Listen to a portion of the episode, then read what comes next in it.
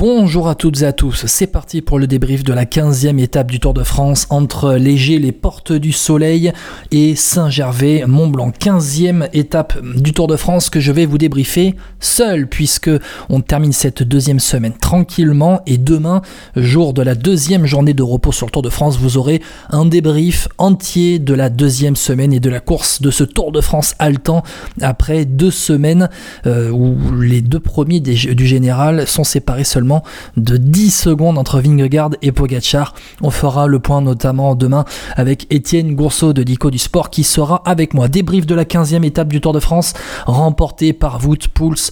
Wout l'équipier modèle ancien de la Sky aujourd'hui chez Bahrain Victorious à 35 ans. Il remporte sa première victoire d'étape sur un grand tour. Le néerlandais s'est imposé en solitaire après être sorti dans, dans le final. Wout on en parlera dans quelques instants. Allez, on va commencer avec les trois points, le podium de cette euh, étape, ce qu'il faut retenir.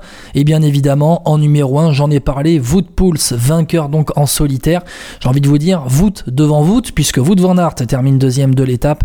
Une victoire donc de Wout Pouls devant Wout van Aert, le néerlandais devant le belge, avec euh, une victoire d'étape hein, pour euh, Wout Pouls qui eh bien, est sorti, hein, est sorti dans, le final de, cette étape. Allez, son attaque, elle intervient, elle intervient à 10 km de, l'arrivée.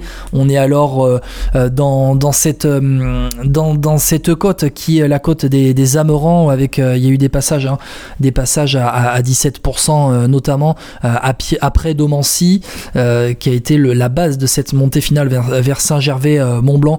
Il y a eu un groupe qui s'est détaché, on en parlera avec Woodpools donc qui l'a emporté. Le deuxième point, le deuxième point après cette victoire de, de Woodpools, c'est forcément le statu quo entre Pogacar et Vingegaard. Alors est-ce qu'ils étaient bien tous les deux? Est-ce que Pogachar est bien un petit peu bluffé par rapport à, Vingegaard? On en parlera aussi, mais il y a toujours 10 secondes d'écart euh, donc après euh, l'étape du jour. Il y avait 10 secondes ce matin, 10 secondes ce soir, donc à la fin de cette deuxième semaine. Et puis le troisième point, il faut qu'on y revienne, c'est la chute au début de l'étape causée par un spectateur. Encore une fois, un portable qui dépassait du, euh, du bord de la route, le bras tendu d'un spectateur pour filmer la course. Mesdames et messieurs, quand vous êtes au bord de la route, venez pour regarder les coureurs, vous ne les verrez peut-être qu'une fois dans votre vie. Profitez plutôt que de regarder à chaque fois votre écran et puis peut-être que la scène que vous, euh, aurez filmée, vous, n'allez la regarder que le lendemain ou le soir et puis après, deux semaines après, vous aurez oublié que ce sera dans votre portable. Donc voilà, on y reviendra à la fin de ce podcast.